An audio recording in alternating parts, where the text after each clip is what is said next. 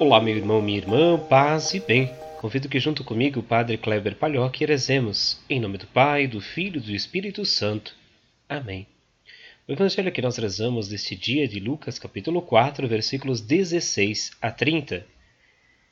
Naquele tempo veio Jesus à cidade de Nazaré, onde se tinha criado. Conforme seu costume, entrou na sinagoga no sábado e levantou-se para fazer a leitura. Deram-lhe o livro do profeta Isaías. Abrindo o livro, Jesus achou a passagem em que está escrito: O Espírito do Senhor está sobre mim, porque ele me consagrou com a unção para anunciar a boa nova aos pobres. Enviou-me para proclamar a libertação aos cativos e aos cegos a recuperação da vista, para libertar os oprimidos e para proclamar um ano da graça do Senhor. Depois fechou o livro, entregou-o ao ajudante e sentou-se. Todos os que estavam na sinagoga tinham os olhos fixos nele. Então começou a dizer-lhes: Hoje se cumpriu esta passagem da Escritura que acabastes de ouvir. Todos davam testemunho a seu respeito, admirados com as palavras cheias de encanto que saíam da sua boca, e diziam: Não é este o filho de José? Jesus, porém, disse: Sem dúvida, vós me repetireis o provérbio: Médico, cura-te a ti mesmo.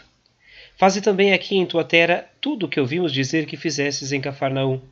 E acrescentou: em verdade, eu vos digo que nenhum profeta é bem recebido em sua pátria. De fato, eu vos digo que no tempo do profeta Elias, quando não choveu durante três anos e seis meses, e houve grande fome em toda a região, havia muitas viúvas em Israel. No entanto, a nenhuma delas foi enviado Elias senão uma viúva que vivia em Sarepta, na Sidônia.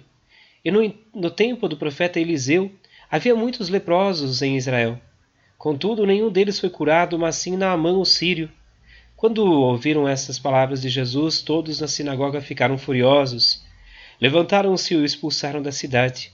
Levaram-no até o alto do monte sobre o qual a cidade estava construída, com a intenção de lançá-lo no precipício. Jesus, porém, passando no meio deles, continuou o seu caminho. Palavra da salvação. Glória a vós, Senhor. Estou disposto ao que queiras, não importa o que seja, tu chamas-me a servir.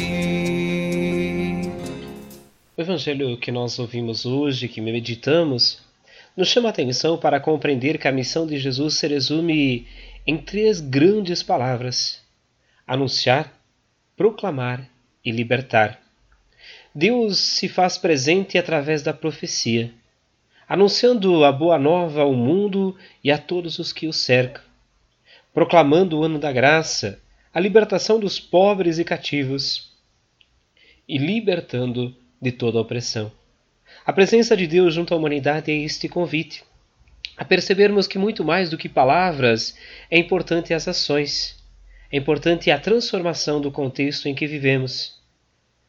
Oração conclui com a ação, com presença significativa na vida de todos.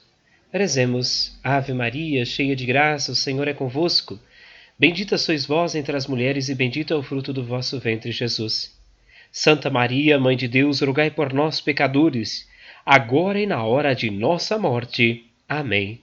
Que o Senhor bom Deus te abençoe, te guarde te proteja, Ele que é Pai, Filho e Espírito Santo. Amém. Um grande fraterno abraço, um ótimo dia, nos encontramos amanhã.